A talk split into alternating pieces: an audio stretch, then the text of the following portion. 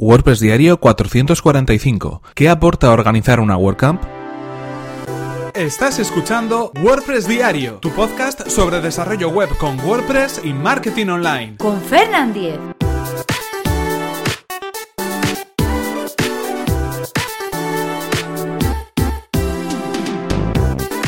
Hola, ¿qué tal? Hoy es viernes 6 de abril de 2018 y comenzamos con un nuevo episodio de WordPress Diario donde hoy vamos a hablar acerca de lo que nos puede aportar organizar una WordCamp. Pero antes, recordaros cuál es el patrocinador de este episodio, que es Witopi, una compañía de hosting especializada en WordPress. Puedes alojar tus proyectos de manera totalmente eficiente y segura. Witopi nos permite crear sitios web eh, en WordPress en cuestión de segundos. Simplemente debemos elegir la opción de crear una nueva instancia y de manera automática se habrá generado. Esto lo que nos permite es agilizar muchísimo el proceso a la hora de comenzar un nuevo proyecto, a la hora de crear una demostración para un cliente o, por ejemplo, pues probar un plugin en concreto que estemos desarrollando o que queramos añadir en uno de nuestros proyectos web en los que estemos trabajando todo ello en cuestión de segundos, en tan solo unos clics y de manera muy eficiente. Si queréis conocer el servicio de hosting WordPress de Witopi es muy sencillo, simplemente podéis acceder a witopi.com y lo podéis probar de manera total totalmente gratuita. Y ahora sí vamos con el tema que nos ocupa hoy. Estamos hablando de qué es lo que nos aporta organizar una WordCamp. Y como sabéis, durante toda esta semana hemos estado hablando precisamente de eso, de las WordCamps y concretamente de la WordCamp Bilbao 2018 que va a tener lugar los días 19 y 20 de mayo en el Museo Marítimo Ría de Bilbao. En este caso, cuando hablamos de una WordCamp, hablamos de un evento que está pensado eh, para difundir entre la comunidad local la experiencia que podamos tener con WordPress, es decir, hacer llegar a nuestra comunidad local a través de un evento eh, lo que significa WordPress y también todo lo que podemos hacer con WordPress. Es un evento de difusión y de promoción de WordPress.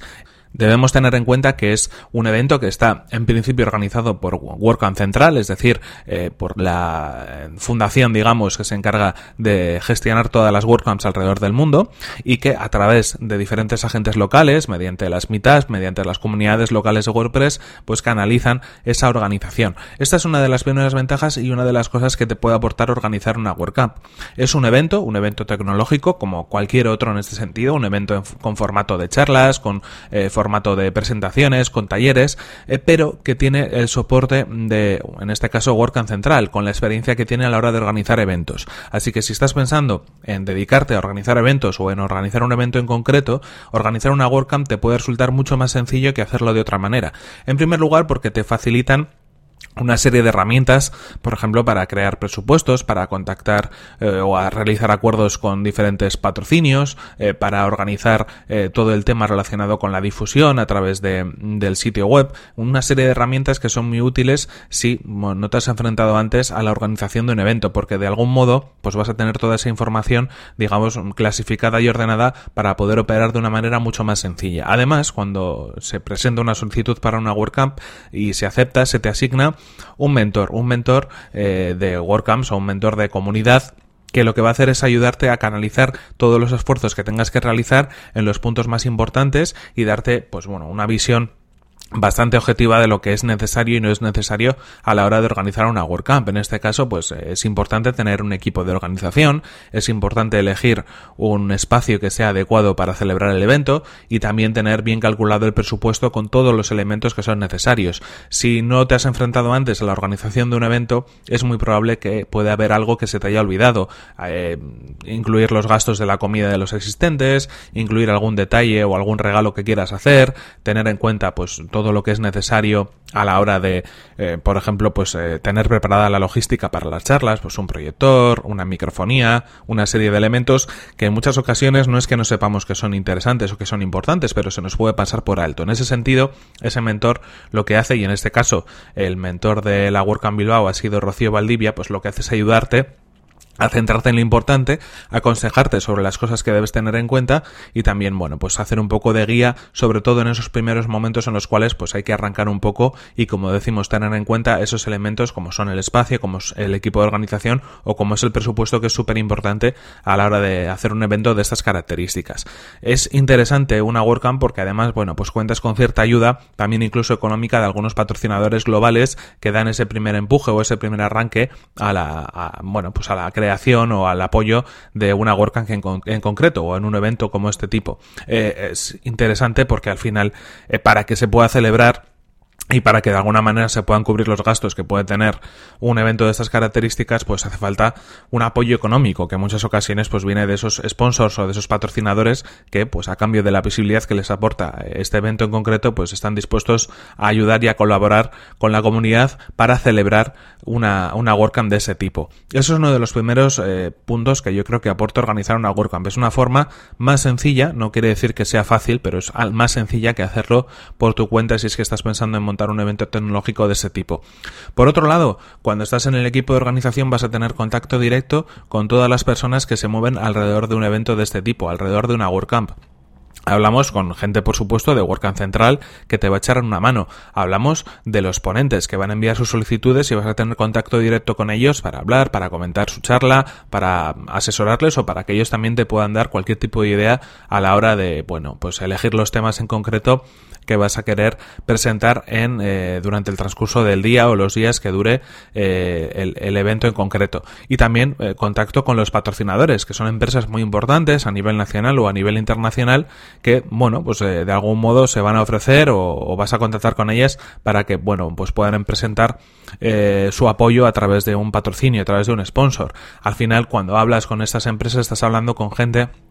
que realmente tiene cierto poder de decisión o que están encargados de departamentos de marketing o que de algún modo, bueno, pues está en contacto con, con, las compañías de manera muy directa porque tienen algún cargo de responsabilidad. Esto al final pues hace que tengas contacto directo con esas empresas que, bueno, pues te puede servir para muchísimas cosas, eh, desde oportunidades profesionales hasta futuras colaboraciones, hasta simplemente, bueno, pues contactos importantes que en un momento determinado en tu carrera profesional te pueden servir.